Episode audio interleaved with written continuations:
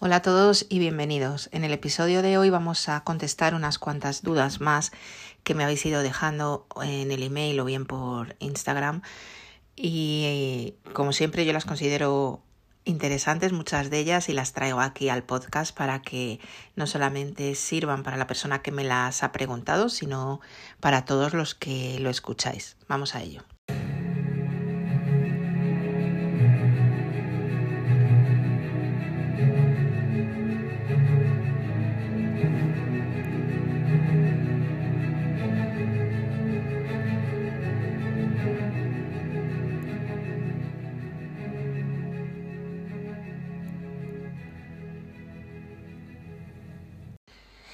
La primera de las dudas tiene que ver con Leonor de Austria, que era hermana de Carlos V y de la que hablamos en un episodio sobre las princesas que no habían querido casarse, etc.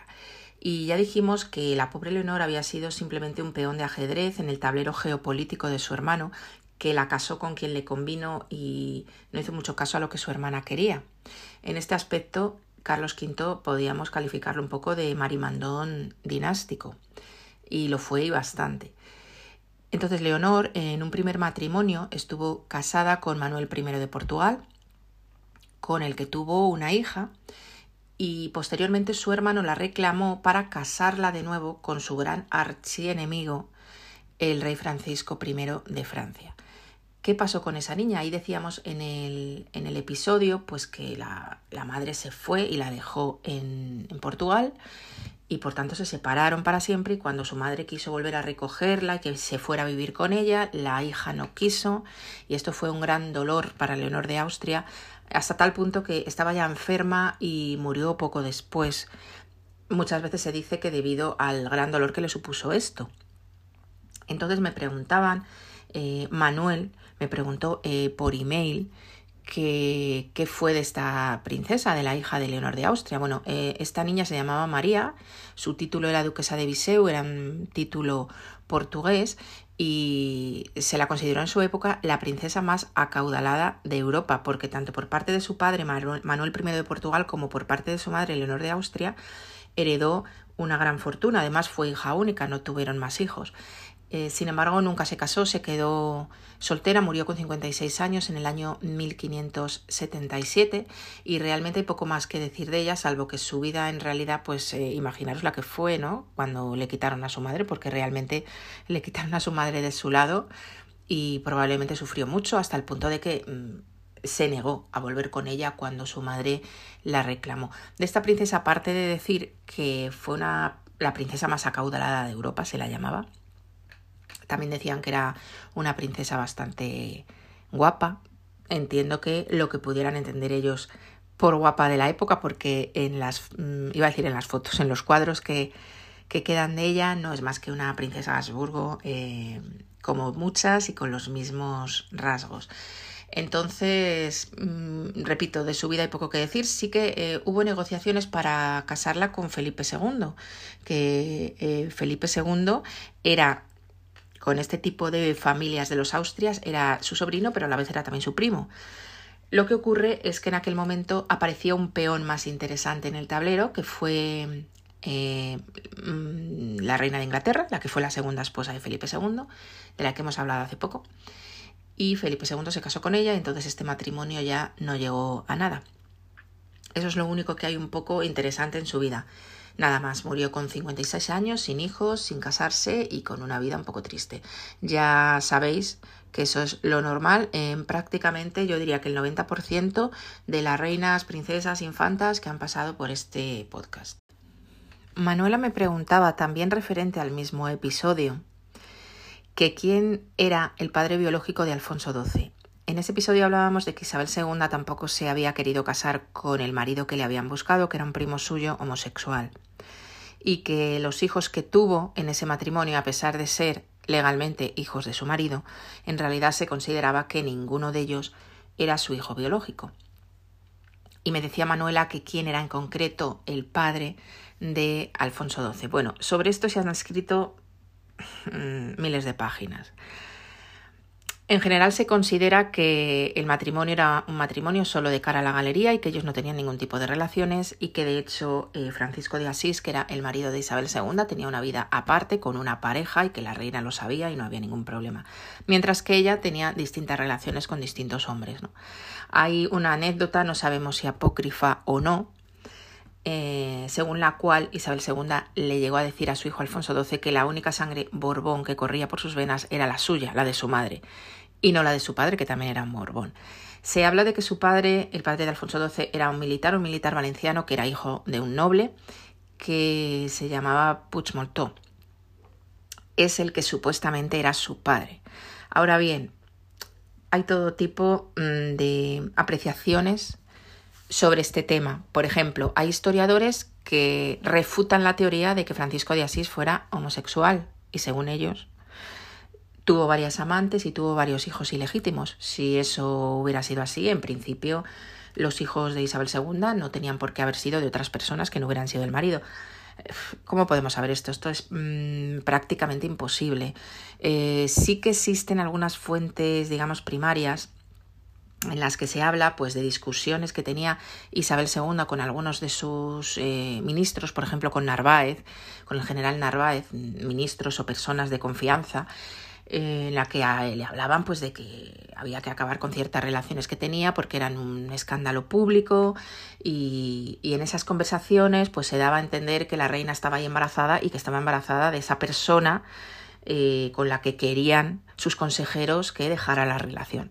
Bueno, como en todo, ya sabéis que nunca podremos saber la verdad, pero como la pregunta era quién era el padre biológico de Alfonso XII, en principio lo que se cree es que era este militar valenciano llamado Puigmoltó.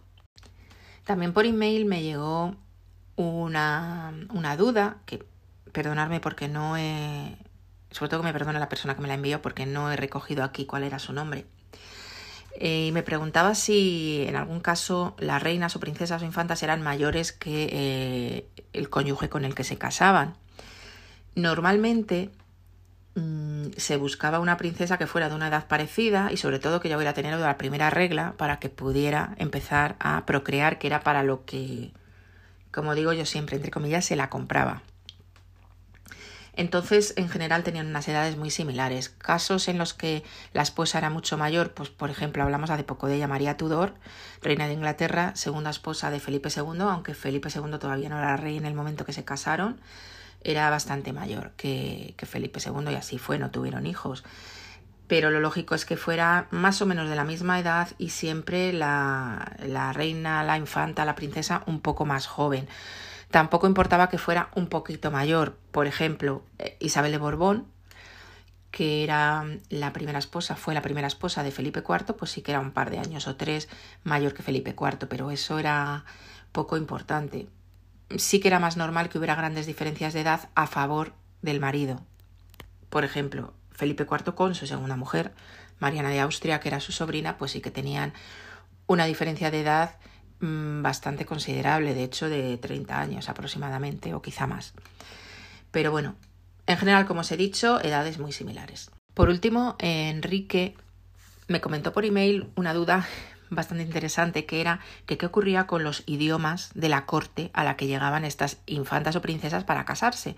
Si se casaban con el emperador de Austria, ¿qué pasaba? Hablaban alemán. La que venía de Austria a España hablaba español. Como le contesté a Enrique, Mm, primero de todo, por lo general había muchas ocasiones en que la princesa que venía a España o la que iba a Austria, su madre pertenecía a ese mismo país, entonces había tenido como lengua materna o bien como segunda lengua esa lengua de su madre. Por ejemplo, Mariana de Austria. Mariana de Austria viene de Viena a casarse con Felipe IV. Pero es que Mariana de Austria era hija de una infanta española, era hija de una hermana de Felipe IV. Entonces, aunque ella hablaba alemán, también hablaba español por parte de su madre. Como ejemplo, os digo. Otro ejemplo, em, cuando su hija Margarita, la infanta Margarita, se va a casar a Viena con el emperador, ese emperador, Leopoldo I, era hijo de una española, entonces hablaba también español y de hecho los cónyuges fundamentalmente hablaban en español según se piensa porque la Margarita nunca llegó a dominar el alemán. Sin embargo, al hilo de lo que me preguntaba Enrique, Margarita sí que se sabe que cuando se casó y en los meses previos a emprender la jornada para irse a Viena, sí que estuvo intentando aprender alemán y le regalaron una gramática alemana. ¿Quiénes? Los embajadores de Austria. ¿Quiénes eran los embajadores de Austria? Ya hemos hablado de ellos. Sofía de Dietrichstein y el conde de Petting era su marido. Sí que se sabe por el diario del conde que le regalaron una gramática y que más o menos estuvieron intentando que hablara algo de alemán, pero parece que no llegó a dominarlo y a ello contribuyó el hecho de que con su marido hablaba en español porque el marido era hijo de una española. Pero estos no eran todos los casos.